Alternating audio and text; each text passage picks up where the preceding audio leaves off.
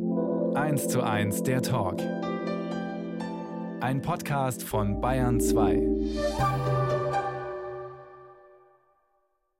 Hallo nach Berlin, hallo Reinhard Grebe. Hallo nach München. Noch genau fünf Monate bis zum großen Auftritt auf der Berliner Waldbühne vor hm. vielleicht wieder 14.000. Ist das zum Freuen oder zum Angstkriegen? Das ist auch ein bisschen zum Angstkriegen, aber ich bereite mich jetzt vor. Ich habe vor zu kommen.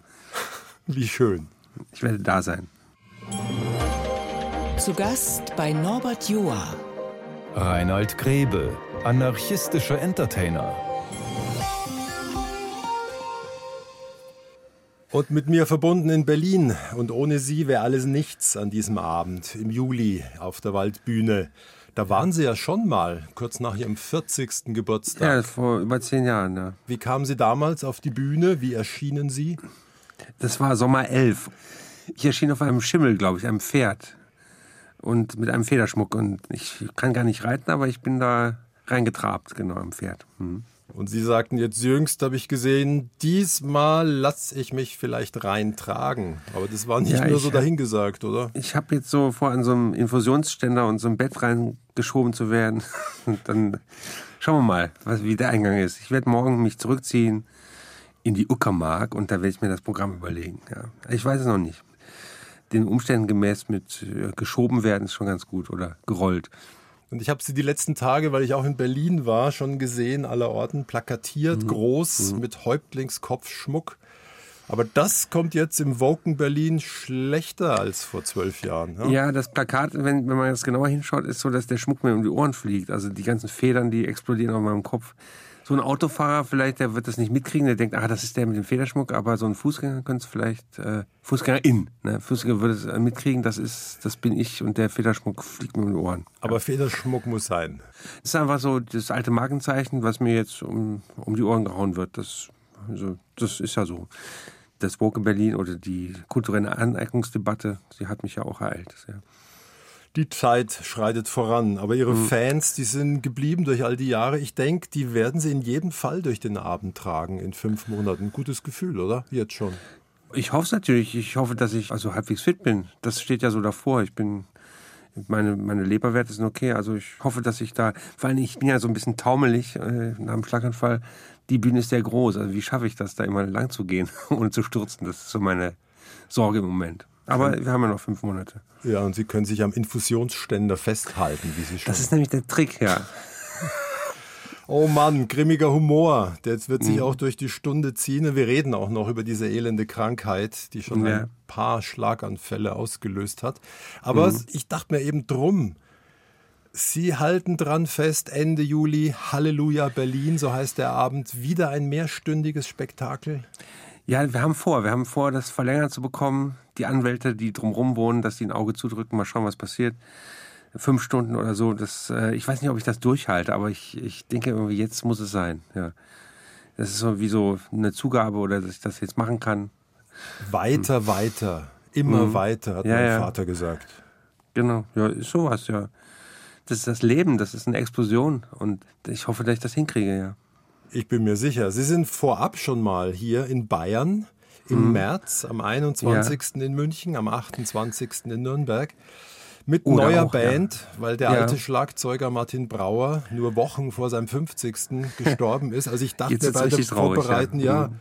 es gibt reichlich Gelegenheit, das Schicksal zu verfluchen. Ne? Gibt es ja. Das, das war alles während des Lockdowns, war ja so ein Todeslockdown. Das Corona war auch noch, aber es war, schlimme Sachen sind passiert und jetzt versuchen wir uns irgendwie halbwegs aus dem Sumpf zu ziehen da. Mit neuer Besetzung und neuem Elan und halbwegs gerade ausschauen, ja. Und Sie können nicht mal mit Gott hadern, da Sie ja gar nicht an ihn glauben. Nö, es ist schon alles okay. Ich darf krank sein und ich darf auch auftreten. Ne? Ich darf auch gesund sein. Also ich komme vom Krankenhaus jetzt auf die Bühne und mache dann da Faxen. Mein Lungenarzt hat gesagt, äh, ich habe ja auch so eine Lungenkrankheit auch noch zusätzlich. Jeder Zehnte kriegt das und die anderen rauchen weiter und sind fröhlich. Also ich habe halt Pech gehabt da, was das betrifft. Wie schaffen Sie es dann nicht zu hadern? Warum ich? Warum ich? Ja, ich hadere schon manchmal oder ich denke auch, was, äh, das ist ein scheiß Leben auch, aber äh, wie gesagt, ich sehe das halbwegs positiv oder ich bin vielleicht auch so leichtfertig, dass ich dann einfach spielen will. So. Ich sage ja schon, ich will das Alte wiederhaben, was vorher war. Weil das kann ich so, das habe ich gemacht schon länger und äh, das versuche ich. Wie ja. Reha, ist ja eine Reha auch, ja, für mich. Das Leben ist eine einzige Reha. Ich habe auch gesehen, ja. dass Sie zwei Dutzend Termine haben vor diesem großen Abend auf der Waldbühne. Ach nee, wirklich? Ja. Und was, ja, und was mache ich da? Ja. Musik oder Sie lesen aus Ihrem ah, Buch. Ah, Musik. Ja, ja, ist schön, ja. Sie haben allerdings auch irgendwann mal gesagt, ich wüsste nicht, was ich sonst noch machen könnte. Ja, das meinte ich ja. Gewisse Züge sind abgefahren und das ist so das, das ausgetretene Gleis. Ne? Und ich fand es auch so erfrischend ehrlich. Sie schreiben an einer Stelle diese übliche Frage, wenn Sie noch einen Tag zu leben hätten. Mhm. Sie sagen, ich wüsste nicht, was ich täte. Ja, das ist aus dem Song ja. Das weiß ich auch nicht. Ich weiß auch nicht, ob das richtig ist, was ich jetzt mache. Also ich quäle mich und andere damit, jetzt wieder auf die Bühne zu gehen. Also ich werde öfter gefragt, ob ich jetzt Erkenntnisse hätte oder übers Leben nachdenken, anders nachdenken würde. Das stimmt gar nicht. Ich versuche den Weg weiterzugehen. Und das ist schwer genug. Ich muss sagen, dass ich überhaupt über die Straße gehen kann, ist manchmal schon schwierig jetzt. Also und dass ich das dann alles machen kann, dass ich das sehe wieder, so eine Bühne von hinten, ein Backstage-Bereich und dann auf die Bühne gehen kann, das ist so, das ist so, ja, die Erinnerung an früher, die kommt jetzt wieder, ja. Wenn ich dann da wieder in München, ich weiß gar nicht, wie der Laden heißt, wenn ich dann die Brötchen hinten habe, Backstage, den Brötchenteller und die Kaffeemaschine an, das, das ist schon Heimatgefühl, ja. 1 zu 1, der Talk auf Bayern 2. Norbert Joa im Gespräch mit Reinhold Grebel, alias Rheinland Grapefruit. Der ist mir zugeschaltet aus Berlin, hat seinen Namen selber veralbert in Rheinland Grapefruit. Ja, ja so eben auch der Spitzen, Buchtitel. Spitzname, ja, Spitzname in der Schule. Und in dem Buch ist Dichtung und Wahrheit. Sie sagen mhm. ja autofiktional. Mhm, Dann nehme ich mal an, die 18 Monate Knast in Marokko wegen Haschischmuggel und der Sohn Adrian auf drängenden Wunsch einer Studentin, das gehört zur anderen Hälfte. Ach nee, das stimmt, das stimmt alles, alles beglaubigt. Was? Ja, ja. Sie waren eineinhalb Jahre im Knast wegen Haschischmuggel. Ob ich das war oder jemand anders, ist ja die Frage. Aber das, die Geschichte stimmt, ja. Und der Adrian, von wem auch immer er gezeugt wurde, es war so. Naja, die, all die Geschichten, die da drin stehen, die stimmen alle. Ob ich die erlebt habe oder jemand anders, ist die Frage. Ist ja nicht so wichtig. Nee, weil das ist alles, das ist die Realität. Also die Realität besteht ja immer auch aus Geschichten, die man hört. Ne? Und die Begegnung, die man hat, das ist ja die Realität. Und das, was andere erzählen oder bekannte Freunde, das nehme ich ja alles wahr, das nehme ich ja auf und sauge es auf und gebe es dann auch wieder. Und deshalb ist das eine, eine erweiterte Realität, sag ich mal. Und irgendwann glaubt man auch manche Geschichten, die man schon lange erzählt. Ist, ist auch egal irgendwann. Ja, ja. Wenn sie gut erzählt sind, das ist ja auch so ein Spruch, Hauptsache es ist gut erzählt, ja. Dann ist egal, ja. Rheinland Grapefruit. Also es ist voller Tagebuchskizzen, sind auch Collagen mhm. drin, Fotos, Zeichnungen. Ja. Trauriger Witz, der Zeichner, der hatte unterm Buchprojekt Herzinfarkt. Ja, es war interessant, weil äh, der Zeichner Kriegel Fahner, der bei mir in Berlin nebenan wohnt, ich kam gerade aus der Reha und wollte ihm meine Ideen mitteilen. Da sagte er, ich habe gerade einen Herzinfarkt gehabt. Ich muss jetzt auch in die Reha. Und das war eine schöne Koinzidenz, also für, für das Buch zumindest. Ja. Schlaganfall und Herzinfarkt. Und In der Reha kann man ja auch arbeiten, ne? das haben wir dann auch erfahren. Ja. Trotzdem und vielleicht auch deshalb ist es so schmerzhaft persönlich geworden und abgründig mhm. lustig. Ja. Wir kommen jetzt zu den wirklichen Fakten. Hoffe ich mhm. mal, dass die nicht auch erfunden ja. sind. Geboren im April 71 in Köln. Stimmt. Total richtig, ja. Mhm. Der Vater Professor für Büchereiwesen. Ja. So ja, sah die Wohnung dann auch aus daheim? Ja, das war. Ähm, der sammelte Bücher. Der hatte sozusagen ganz viele Bücher, tausende Bücher mit schweinsledernen Einbänden. Da, die konnte man gar nicht lesen eigentlich, die konnte man nur mit Handschuhen anfassen. Äh, und hatte dann so ein paar Ecken mit so, so eine Grappelecke, so, wo so Wühltischliteratur war. Das hat er auch gehabt, ja. Aber sehr viele Bücher, die man so zeigte auch. Also, Und gelesen auch? Die wurden nicht gelesen. Da habe ich mich auch sehr viel gestritten mit ihm, dass er so Schaubücher hat. Dass er, dass er, wie so andere Leute Attrappen haben, so Buchattrappen, hatte er so die Ein, er sagte immer die Einbände. Das war so ein Spruch immer. Also die Einbände, wenn so die Kollegen kamen von ihm oder Besuch kam, die Einbände. Und dann hat er immer die Handschuhe rausgeholt. Das, und ich habe mich immer verkrüht. Was ist das denn hier? Ja, hm? Aber er hat ja eine also, erstaunliche Karriere hingelegt vom Heizungsmonteur. Dann noch ja, ja. Bildung nachgeholt. Alle Achtung. Das finde ich auch interessant, weil der hat so die, die Schicht gewechselt. Also der war eigentlich auf dem Dorf groß geworden und hat dann über das Lateinstudium, der hat mit 24 Abi gemacht. Also, und ich glaube, die Geschichte war die, weil er wurde in der Regionalbahn irgendwie angepflaumt von Leuten, die sagen, was machst du da mit deinem Heizungskolben da? Das wurde also gedisst eigentlich. Ne? Und das hat ihn so gewurmt, dass er sagt, Bildung, ich muss mich bilden, ich muss aufs Gymnasium gehen, ne? im entfernten Städtchen da. Das hat er dann gemacht. Und eine Frau geheiratet, die Englischlehrerin war. Und mhm. der Sohn streift durch die Natur und schreibt mit zwölf Jahren die Vogelwelt von Frechen. Wie kam ja, das, das bei den Mitschülern an? Äh, Habe ich gar nicht gefragt. ich wollte ja Naturforscher werden. Ich hatte ja nichts mit Kunst und so zu tun. Naturforscher und, und Vogelexpert. Das war so die, die Richtung, ja. Und das wurde laminiert, 20 Exemplare und ähm, im Eigenverlag wurde es rausgebracht. Und wurde die Auflage vollständig verkauft? Ja, die war weg. Die war weg, ja. Das ging ja weg wie warme Semmeln damals. Und hoffentlich auch ein schöner Einband. Nee, gar nicht. Das war ziemlich räudig und es war einfach so gepresste Buchdeckel da, so ganz billig war das. Was hörte eigentlich der Teenager Grebe für Musik in den 80ern? Vogelstimmen unserer Heimat. Das war ähm, der Warnruf der Amsel. Konnte ich alle auswendig, ja. Das waren gute Hits. Hm. Also ziemlich beeindruckt dürfte sie auch haben. Der Zivildienst nach dem Abi 90 in der Psychiatrie, ja, was, was, Sie da beschreiben.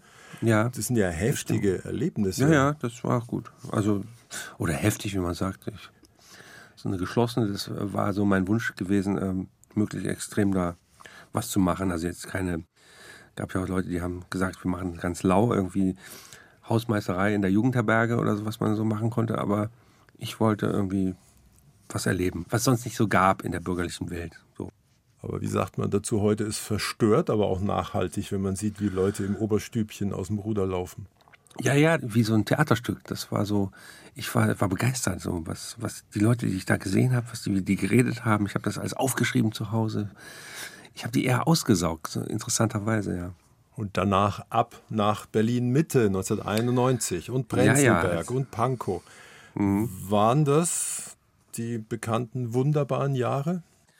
Ach ja, jetzt gibt es ja schon Museums, äh, äh, aus, es gibt Ausstellungen über die 90er und äh, dann sieht man sich da selber am Ende noch, äh, wie man da durch schwarz-weiß Berlin läuft. Also es war schon eine andere, sagen wir jetzt aus alter Sicht, als Oper, aus Opas es war eine andere Zeit, nicht wahr? Das können Sie sich gar nicht vorstellen, wenn ich dabei war.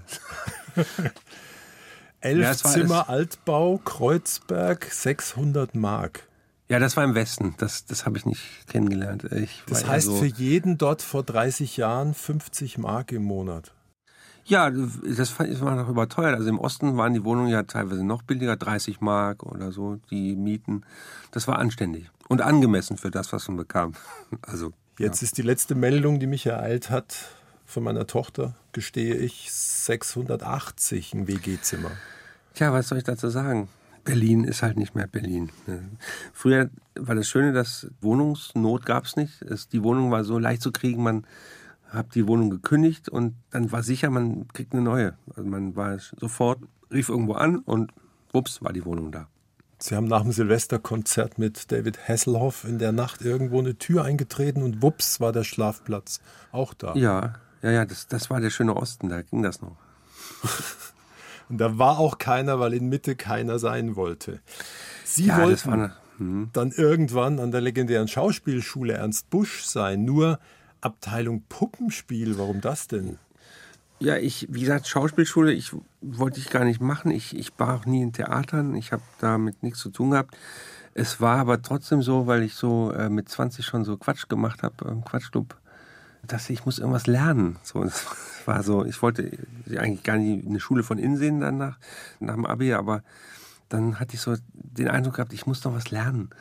Ich muss irgendwas, äh, ich muss Unterfutter haben. Und dann war eben die Frage, was ist denn das mit der Kunst? In, welche Richtung geht es denn jetzt? Und dann gab es dann diese komische Schule, die eigentlich kaum jemand kannte, auch heute noch, äh, die Abteilung Puppenspielkunst, was man da sich auch darunter vorstellen kann. Und da gab es nicht tausend Bewerber auf einen Platz. Nee, es gab 30. Also bei der Schauspielschule war es ja so, auch heute noch 1000 Bewerber oder 1000 auf 30 Studienplätze. Und da waren es 30 auf 8, glaube ich. Das war also sehr, sehr, eine sehr kleine Gemeinschaft. Aber man war auch nie im Rampenlicht. Man konnte sich nicht wirklich zeigen. Nö, natürlich, man war hinterm Vorhang. Aber sie sind dann irgendwann vor den Vorhang mit dem ersten Soloprogramm Grebes Lieder. Das reine Wortkabarett, weil sie schreiben in ihrem Buch, die Helden hießen in jungen Jahren Hildebrand, Hüsch, Polt, Rogler. Also mhm. nur vorne auf und ab gehen und einen super Text präsentieren, das wollten sie nie. Doch, also das war das allererste sogar, dass ich dachte, ich mache kein Theater. Da war dieses, dieses mit Kostüm und Verkleiden, war so ein No-Go. Ich wollte einfach in meiner Alltagskleidung vor die Leute treten mit einem guten Text von mir und der Saal lacht. Das war so meine Vorstellung davon, wie ich mein Leben gestalten wollte. Und das Theater kam danach dazu, über, das, über Umwege. Aber rasch war die Musik der Hauptgefährte und das Klavier. Ja, das kam auch, war von Anfang an eigentlich immer dabei. In meiner alten Cabaret, Kabarettgruppe Harakiri Eleison, wenn ich das hier mal sagen darf. Ist der schnellste Weg zum Herrn. 1990, ne? Wir waren so, so Abi-Kollegen. War immer schon eine gute Mucke dabei. Also wir hatten immer schon Alarm gemacht. Das fand ich sehr gut. Also von Anfang an begleitet. Hm. Harakiri Eleison. Ja, ja. Ich, mir ist nichts mehr peinlich. Man, was so Bandnamen anbelangt, die müssen ja irgendwo herkommen. Ne? Hm. Aus einer Laudatio habe ich entdeckt im Alltäglichen das Wunderbare, im ja, Vertrauten das, ja. das, Absurde hm. und die hm. Tragik in der Spaßgesellschaft. Ja, ist das eine natürliche Gabe? Manchmal ja. Manchmal auch nicht. Manchmal kommt einfach sowas auf den Bierdeckel und es steht da. Manchmal dauert die Sache aber auch länger. Und diese Umwege, die der Geist manchmal geht beim Denken über irgendwas, das kann man ja keinem erzählen. Das darf man auch keinem erzählen. Ne? Seine Geheimlehre darf man nicht verkünden, darf man nicht öffentlich machen. Zu Gast bei Norbert Joa. Reinhold Grebe, anarchistischer Entertainer. Und mit mir verbunden in Berlin. Oder sollten wir besser sagen, Kabarettist, Komödiant, Liedermacher? Anarchistischer Entertainer, wie das klingt, ja. Mhm. Ich, ich lasse mich überraschen. Titulierung, wohin es noch führt. Obstbauer, sage ich auch manchmal. Zum Obstbauern kommen wir gegen mhm. Ende der Stunde noch. Mhm. Aber erstmal zur legendären Kapelle der Versöhnung. Mhm, mh. Das war ihre erste große Formation. Wer oder was sollte eigentlich versöhnt werden? Ach, die Geschichte ist einfach erzählt. Wie gesagt, Bandtitel, Harakiri Leson, also besucht sich irgendeinen Bandnamen aus, hat eine lange Liste stehen und weiß nicht, was denn jetzt werden soll. Und dann habe ich damals gesagt, ich gehe jetzt einmal um den Block und wenn ich wiederkomme, dann habe ich was. Und auf dem Weg dahin war eben die Kapelle der Versöhnung. Das ist eine Kirche, die auf dem Mauerstreifen stand und die gesprengt worden ist in den 80er Jahren. Und jetzt wieder aufgebaut wird als Holzhaus. Und da stand ich dann davor und dachte, ja, das ist doch ein guter Name. Das ist es doch. Also, dann habe ich ungefragt dann das die Namen verwendet. Und interessanterweise der Pfarrer, mittlerweile verstorben von der Kapelle, der mochte uns auch sehr. Und dann haben wir da mal so ein schönes Solokonzert, Umsonstkonzert gegeben. Also es hat sich alles in Wohlgefallen aufgelöst. Und dann hat man sich dann so überlegt, versöhnen, ja, spalten, erst spalten, dann versöhnen, was da irgendwas sagt. Ich komme aus dem Westen, die anderen alle aus dem Osten. Wir haben das schon irgendwie so eingebaut, haben gesagt, ja, wir sind Versöhner letztlich. Ne? Ja, nur mit Blick auf Ihren Hit Brandenburg, wenn mhm. ich da mal rauszitiere, mhm. da stehen drei Nazis auf dem Hügel und finden ja. keinen zum Verprügeln. Mhm, das ist echt, das stimmt, das In stimmt wirklich. Berlin kann man so viel erleben, in Brandenburg soll es wieder Wölfe geben. Also da mhm. reagierten aber ein paar Brandenburger eher unversöhnlich. Ja, am Anfang schon. Damals hatte die Bildzeitung das aufgegriffen und dann so ganzseitig irgendwie das aufgemacht. Oder was hat dieser Sänger gegen Brandenburg? Das dann war immer so, der hat die große Feindschaft aufgemacht. Da gab es auch einige Hassmails, aber mittlerweile lebe ich ja da und es hat mir nicht geschadet. Ne? Also die Nachbarn sind auch ganz nett. Also es, äh, es geht alles gut. Aber es kam einer aus dem Raum Köln und sang auch über Thüringen. Gleich noch ein ah, schönes ah. Zitat. Ja. Im Thüringer Wald da essen sie noch Hunde nach altem Rezept zur winterkalten. Stunde. Ja, soll sein, ja. Warum ja, haben Sie eigentlich da, nie ein Westbundesland so besungen? Das ist so, weil, äh, ich weiß nicht, jetzt über Bayern zu singen, das sollen andere machen oder über Nordrhein-Westfalen. Da habe ich eher dann noch regionaler so eine Stadt besungen oder so eine Heimatstadt oder so einen Straßenzug oder so. Das meine Geschichte ist, ich bin in den Osten gegangen als Wessi und da lebe ich jetzt. Und diese Zeilen da aus Thüringen, das waren ja die ersten, die haben mir alle Leute erzählt. Also scheinbar stimmt es auch. Und mit den Hunden. Es gibt da noch einige Bergdörfer wohl. Und das war dann so, dass ich wie so der Tourist bin in den Ostländern, dass ich also immer diesen Blick von außen habe auf sowas, was viele eben nicht kennen oder was noch nicht so besungen wurde. Und das fand ich eben ganz passend. Aber ob es auch nach 15, 18 Jahren noch passt oder ob es einfach Oldies sind. Jetzt sind es Oldies, ja. So jetzt wie auch das Bionade Biedermeier im Prenzlauer Berg. Ja, das war damals schon, das gab es irgendwo schon in der Zeit oder in anderen Zeitungen da. Das war nicht von mir, ne, das, dieser mhm. Begriff. Das hatte ich dann aufgegriffen und das war schon veraltet, als ich es geschrieben habe, vor zehn Jahren. Das war, ähm, dass man so eine Stimmung, die sich da formierte, gefasst hat. Ne? Und jetzt lebe ich ja selber da. Das ist ja auch oft so, dass man die Sachen beschreibt, die, die einen betreffen oder die um mich rum sind. Ja. Und das lustig machen über die Künstler Bohem in Mitte, das waren sie ja auch selber. Ja, ja, klar. Das ist also nichts. Manchmal so mit Brandenburg war es ja so, dass man steckt auf etwas drauf, was man gar nicht kennt oder wo man so nur so durchfährt. Mittlerweile kann ich würde ich es nicht mehr schreiben. Also ist, damals war es so, auf dem Weg nach Hamburg oder zur Ostsee fährt man halt da durch und dann sieht man was am Straßenrand oder man sieht es im Vorbeigehen. Man schlägt drauf, ja, das war das. Damals haben sie sich auch lustig gemacht über mhm. Künstler mit Landsitz. Jetzt haben sie selber einen. ja, so kommt's, ne? Es ist so Kabarettisten, die so Bauernhöfe hatten. da ging das so los. Die hatten so ihre Sitzrasenmäher und ich hatte gerade angefangen, ich habe den, hab einen Vogel gezeigt, was sind das denn für, für Spießer, was haben die denn hier? Immobilienbesitzer, ne? Und dann habe ich das irgendwann später verstanden, dass man ist dauernd unterwegs, hat 200 Auftritte im Jahr, äh, sitzt immer in Raststätten rum, Hotels, Gästewohnungen und dann träumt man immer so von so einem Ort, wo man so eine Wiese hat oder wo man gerne mal sein kann so eine Woche im Jahr vielleicht. Und das ist das Landhaus oder die Heimat dann oder seine Station. So, und das hat mich dann auch ereilt, ja. Das Ganze finanziert mit Kapitalismuskritik. Ja, genau. Und einem langen Brotsteg, genau. Woher kommt eigentlich dieser Häuptlingsschmuck, den Sie seit 20 Jahren tragen? Ach, das war mal eine, eine ganz alte Nummer. Der Indianer hieß die. Mein Vater ist ja unter anderem als Hobby Karl-May-Experte. Damals war das noch eher virulent, glaube ich. Mittlerweile nicht mehr so. Und der hat also eine Gesamtausgabe in seinem Zimmer und hat Silberbüchse und so. Das war sein Hobby.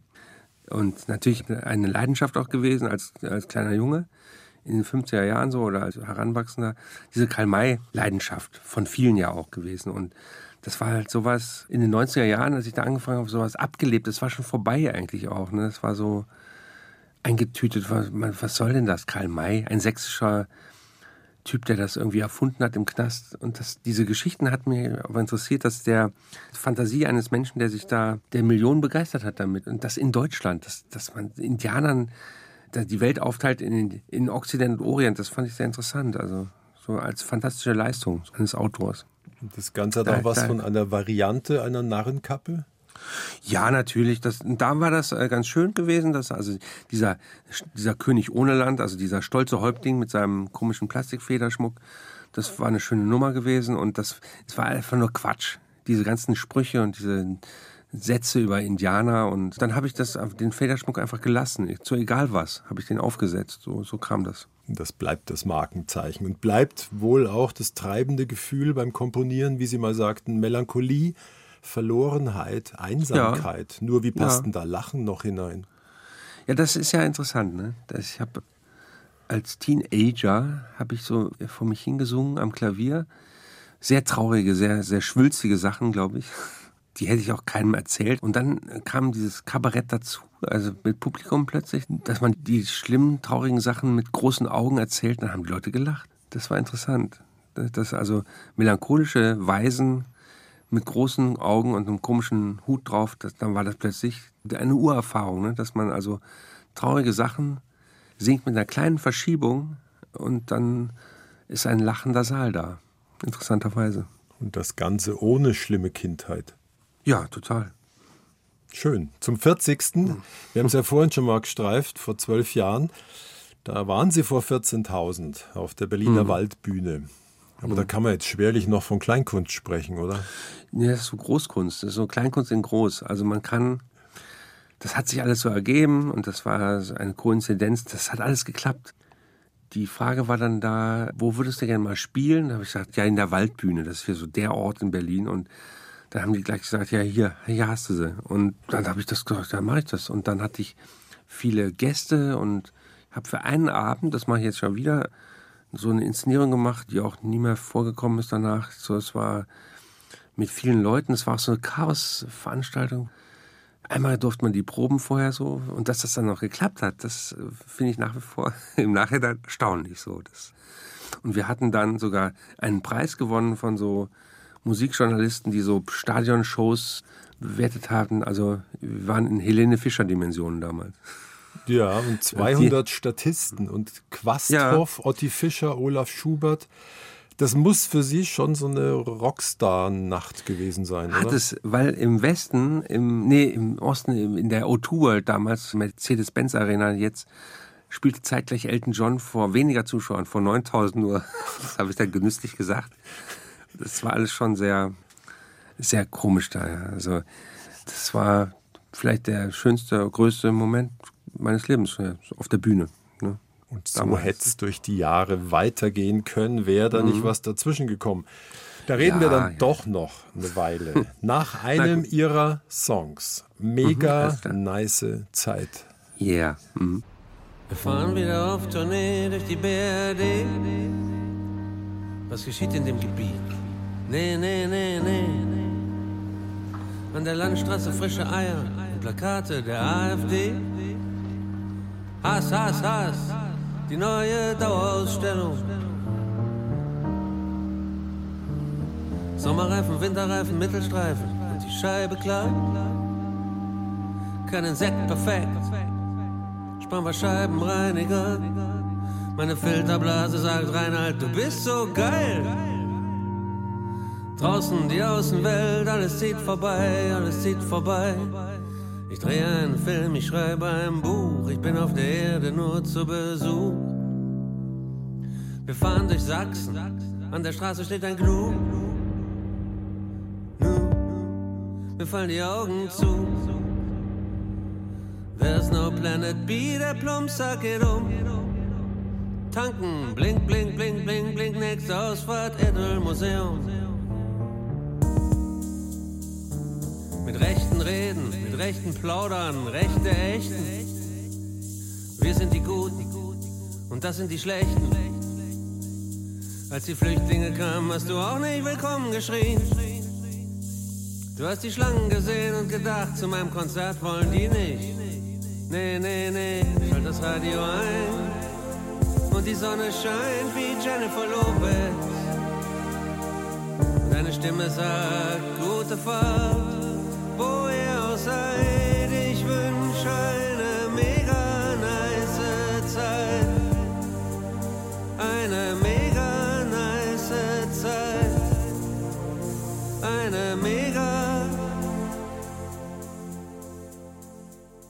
Bayern 2, 1 zu 1 der Talk und mit mir in Berlin verbunden Reinhard Grebe, der Macher dieses Liedes. Guten Tag. Ja, und es war einmal vor neun Jahren die Diagnose Vaskulitis, chronische Gefäßentzündung, mhm. nicht heilbare Autoimmunerkrankung.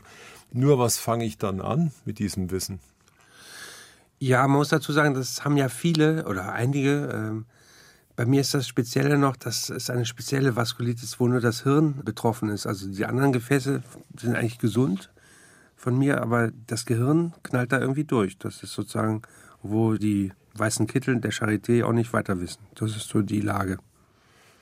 Drei Jahre Und, nach der Diagnose, im Oktober mh. 17, da waren Sie abends auf der Bühne, also während eines Auftritts. Was dachten Sie zuerst, was los ist? Ich dachte, ich bin müde. Ähm, ich konnte mir irgendwie die Texte nicht merken beim Einsprechen. Das, so ging das los.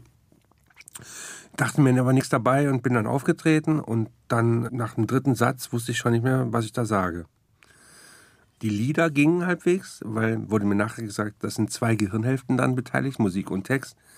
Das ging dann auf einmal wieder, äh, aber die Texte waren einfach wirr und nicht zusammenhängend. Und ich habe geschwitzt wie Schwein und habe dann in der Pause gesagt, meinem Techniker, äh, ich kann nicht mehr. So, sag ihn ab. Sag, ich komme wieder, wenn ich wieder gesund bin. Und dann hat er das gemacht und dann dachte ich natürlich noch, es ist bestimmt kein Schlaganfall. Ich nie gedacht. Äh, ich dachte, ich bin müde. Ich bin einfach total fertig und die Diagnose kam dann so ein paar Tage später.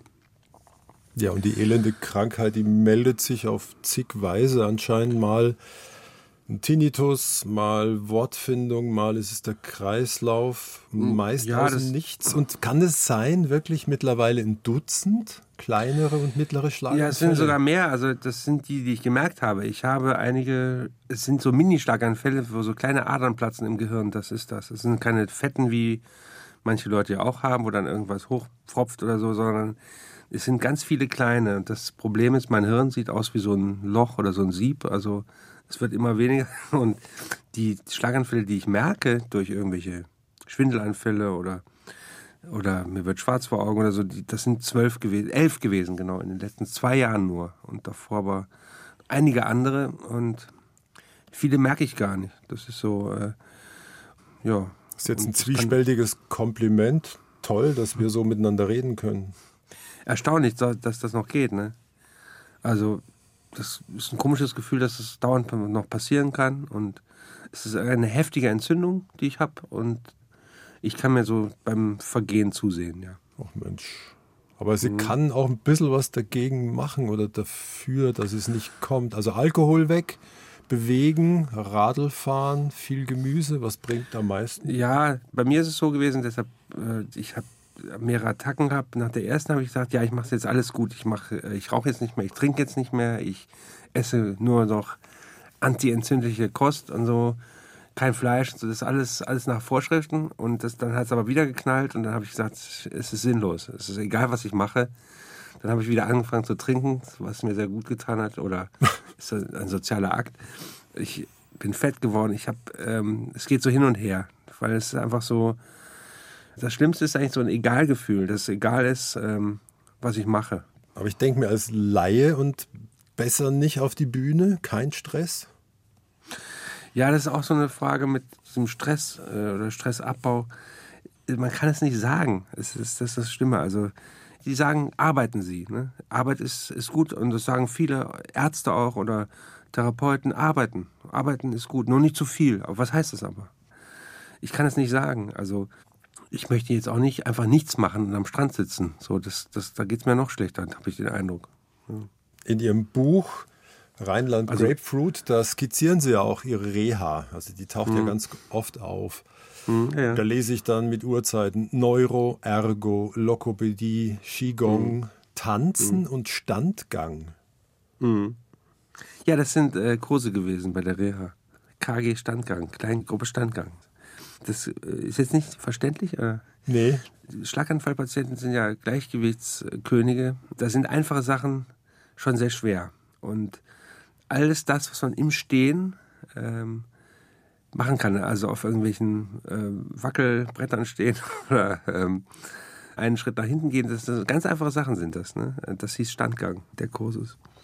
Aber tanzen, da waren Sie, glaube ich, mit der, wie hieß sie, Silvia oder Sonja? Weiß ich nicht mehr. Allein auf weiter Flur, der Rest konnte gar nicht mehr tanzen. Ja, das war auch ein äh, Tanzen nach dem Schlaganfall, war auch ein Kurs in der Reha. Sehr berührend teilweise, wo dann mit Chiffontüchern Sataki getanzt wurde und äh, viele einfach nur saßen und oder eben umfielen. Das war einfach, äh, zum Schreien kann man gar nicht sagen, in welche Bereiche man da kommt. Ne? Wenn einem dauernd solche Zettel untergeschoben werden, können sie noch selbstständig essen oder wie klappt der Transfer vom Stuhl zum Bett? Also das ist einfach so, das ist eine andere Normalität ne, bei dem Schlaganfall. Man muss mit dem Niveau etwas runterschrauben. Ja, aber es gibt sicher Momente der tiefen Verzweiflung. Und es gibt eine Stelle ja. im Buch, wenn man sie flüchtig liest, dann hat sie auch was ja, absurd komisches, aber als sie am Seeufer stehen und dann tatsächlich reinspringen in dieses kalte mhm. Wasser, ja dann mhm. auch wieder rauskrabbeln. Ich nehme an, wegen ja. der Tochter, aber das sind Sekunden, wo sie sich überlegen, wo soll das alles hin? Ja, Selbstmordgedanken kommen dann auch, zumindest in Gedanken, dass man darüber nachdenkt. Bei diesem Kapitel mit dem in den See springen, das habe ich erfunden. So, das ist jetzt nicht echt gewesen. Aber die Gedanken sind da. Natürlich, klar. Testament machen, Patientenverfügung, das habe ich alles gemacht. Das ist so. Oder dass man sagt, das Wort Invalide gibt es ja auch nicht mehr, ne? Erwerbsunfähig heißt das, glaube ich, heute. Dass man jetzt nicht mehr kann. Also dass das Leben, was man so bisher kannte, dass es aufhört. Ne? Das ist ja also einfach möglich. Wenn ich jetzt wieder einen Schlaganfall kriege, dann können wir eben nicht mehr hier reden. Ne? Oder dann, dann ist das vorbei. Aber der Gedanke ist genauso wahrhaftig und echt, dass sie es einfach schlicht nicht tun, weil da noch diese, ich weiß gar nicht, sechs, sieben, achtjährige ist. Ja, sechs. Hm. Das ist der Hauptanker auch, dass man sagt, das kann ich nicht bringen. Ja, glaube ich auch, ja. Das, das ist dann äh, der Anker im Leben vielleicht. Hm. Auch zu sagen, wenn dieser Beruf oder wenn diese ganzen anderen Sachen wegfallen, so das dann, was bleibt dann noch? Ne? So dann jemanden in den Arm nehmen oder das, ähm, das ist halt das, was dann hoffentlich noch bleibt. Mhm. Und trotzdem haben sie sich ihre Haltung bewahrt, sich auch mit manchen angelegt. Ich schaue auf das Album oh, Popmusik. Da gibt es so. ja auch ein Video dazu. Da sehe ich sie mit Alu-Mützchen. Die Querdenker reichlich sauer. Der Titel hieß mhm. Wissenschaft ist eine Meinung. Ich habe mhm. mir den Chat mal drunter angeguckt. Oh. Und da hat einer, natürlich einige, geschrieben, jetzt ist er auch ein Systemmensch. Ja, scheinbar ja. Mhm. Ja, sollen sie sagen. Sollen sie sagen. Dann bin ich ein Systemling. Äh, und was die sind, ist die Frage, ja. Mhm. Oder über die AfD, die Zeile. Mhm. Früher waren das ein paar Verrückte, die waren besoffen oder dement, die saßen in der Bahnhofsmission. Heute mhm. sitzen mhm. sie im Parlament. Mhm. Wie ungemütlich wird es da mit den AfD-Fans nach so einem Lied? Ist ja gerade im Osten auch sind die auch recht, teilweise schon Volkspartei und sie sind in, in der Bevölkerung verankert sehr. Damit muss ich leben, dass ich hier auftrete und äh, dann dagegen spreche auch, ja. Ich hatte ja auch so Shitstorms gehabt. Das ist schon krass, was da manchmal passieren kann. Eine Stunde, zwei Menschen im Gespräch auf Bayern 2. Norbert Joa trifft Reinhold Grebe. Ein Leben voller Zugaben. Und er ist mit mir verbunden in Berlin, mhm. der Liedermacher ja. und Kabarettist, der nach dem schweren Schicksalsschwinger seiner Erkrankung mal sagte, das erste Lied ist momentan schon die Zugabe. Sehen Sie es heute ja. noch so? Ja, das, das sehe ich auch so, ja. Dass jetzt äh, das noch weitergeht oder so, das ist auf jeden Fall eine schöne Sache, ja. Für mich. Eine schöne Sache ist, denke ich, auch das Landleben mhm. spät entdeckt mit der Lebensgefährtin in der Uckermark. Mhm. Sitzen Sie da vorm Haus oder werkeln Sie da viel? Also werkeln kann ich gar nicht. Ich habe drei linke Hände, aber ich sitze da immer vorm Haus oder im Haus. Jetzt gerade, wenn es kalt ist, dann schaue ich raus und es gefällt mir. Der fröhliche Landmann. ja. Was wächst denn auf Ihrem Acker? Wiese. Ansonsten in der Erde Kartoffeln und Möhren und äh, was noch? Zwiebeln, ja. Im Außenbeet. Und Obst gibt es auch noch irgendwo? Ja, 13 Apfelbäume, genau. Boah, wer lehrt die? Da machen wir einmal im Jahr äh, eine Schüttelaktion und bringen das Ganze dann zur Musterei und machen Saft. Welche Sorte ist da? Ich glaube, äh, ich bin da nicht so firm. Boskop auf jeden Fall. Das ist so, ah, schön so säuerlich. klassisch. Ja, ist lecker. Jetzt werden sich manche natürlich gleich sagen, da heilt die Natur doch auch irgendwas? Ach ja, das, ich kann sagen, ja, wie ich dazu gekommen bin, ich hatte ja schon gesagt, so die alten Kollegen, die alle ihre Höfe hatten oder haben, dann war ich manchmal zu Gast auf dem Land, so ging das los und hatte gemerkt, ich habe da so viele Ideen. Also ich habe mich hingesetzt, ich komm, war ich da und hatte plötzlich Ideen für drei Programme. So und wo kommt denn das her, habe ich mich gefragt. Einfach auf so eine Wiese schauen und rauchen und da irgendwie in der Einsamkeit sitzen. Und dann dachte ich, ja, das muss ich ja unbedingt haben. So ein Landhaus, da habe ich dann Ideen für fünf Jahre und kann tolle Texte schreiben und äh, war ganz eigennützig. Also die Natur, wofür ist sie gut? Und das habe ich jetzt auch erfahren. Das Problem ist nur, glaube ich, wenn ich jetzt so einen Hof habe so ein Häuschen, das ist dann zu viel Verantwortung. Jetzt habe ich nicht mehr so viele Ideen da. Ich muss immer ans Rasenmähen denken oder an die Reparatur von dem Dach oder so. Das, äh, Haben Sie das, mittlerweile einen Sitzrasenmäher? Habe ich leider ja. Ich muss es gestehen. Und zwar äh, ohne das geht es, weil ich eine sehr große Wiese habe. Und gar keine Zeit für ein schnelles Internet oder sind Sie mittlerweile dran? Ja, mittlerweile ist, haben sie irgendwie noch einen Mast dahingestellt. Ich habe jetzt so Internet, ich, ich kann jetzt manchmal ins Netz und das stört mich wieder, weil ich bin ja eigentlich so ein Junkie und äh, ich möchte eigentlich nichts haben da. Ich möchte einfach nur alte Bücher lesen oder nachdenken und nichts weiter. Die Tochter, Sie haben gesagt, die ist sechs, dann kommt hm. sie wahrscheinlich jetzt in die erste Klasse im ja. Herbst. Ja, ja, ja. Wie viel hat sie denn mitbekommen von den Schlägen, was der Papa aushalten musste oder ja, soll sie mitbekommen? Ja, das passiert ja einfach so. Wenn, immer wenn ich aus dem Krankenhaus komme, dann darf sie meinen Verband abnehmen und hat mich schon öfters gesehen, dann auch im Krankenhaus besucht und aus dem Krankenwagen so getragen werden. Das hat sie auch schon mitbekommen. Und die geht damit ganz gut um, glaube ich. Ich sage dann immer, ich bin im, Kopf, hat, ich habe eine Krankheit im Kopf, tut weh oder das irgendwie hat geblutet oder was auch immer das. Äh, und sie sie hat dann schon immer, ja, sie puzzelt sich das zusammen, dass da irgendwas Schlimmes ist. Und trotzdem, der Vater ist ja noch da. Also auf dem Plakat hat sie mich da schon gesehen. Also, ja, ich bin ja ein bisschen berühmt, hat sie gesagt. Also, ihr gefällt es, glaube ich, ganz gut. Ja. Und dann ist ja auch noch die Mama da, ihre Partnerin. Mhm. Ich nehme mal an, der Name ist ausgedacht, Anna. Ja, der ist ausgedacht. Ja, aber die Passage an sich ich zitiere mal aus Ihrem Buch Rheinland Grapefruit. Mhm. Während der Reha notiert, mhm. ob Anna mich aushält, aushalten, mich, Pflegefall, aus Liebe wird kümmern, aber ich brauche sie doch, wenn ich bald selbst nicht mehr kann. Aufopferungsvoll kümmerte sie sich um ihren Freund. Haben Sie die Passage ihr mal hingelegt vorher? Nicht vorher. Nee, die hat das Buch auch gelesen, als es fertig war und war auch, glaube ich, sehr erschüttert. So, aber ich habe jetzt nicht vorher das hingelegt. Nein, habe ich nicht. Es ist schon so, dass auch Momente der Schwäche, sage ich mal, die kommen jetzt ja auch, oder wo ich vielleicht pflegebedürftig bin oder hilfebedürftig. Und sie hat da schon einiges zu knabbern, glaube ich. Das, ähm, das ist so, es ist nicht einfach manchmal. Zu sehen, dass der Freund vielleicht auch nicht mehr der große Zampano ist, sondern um die Ecke schwankt oder einschläft. Das ist nicht leicht. Aber der Freund haut immer noch so Granatensätze raus wie der Alltag ist ein alter Pitbull, der sich in mhm. uns verbissen hat. Mhm. So ein Satz kommt einfach aus Ihnen raus, das blubbert so hoch? Ja. ja. Da kommt dann um die Ecke, ja. Wir würden gern noch mehr von Ihnen hören, aber die Zeit ist um. Wie jetzt schon? Ja, die Stunde. Ach, ja, das ging ja schnell. Schön, dass wir miteinander reden konnten. Danke nach Berlin, Reinhard Grebe. Grüß Gott nach München.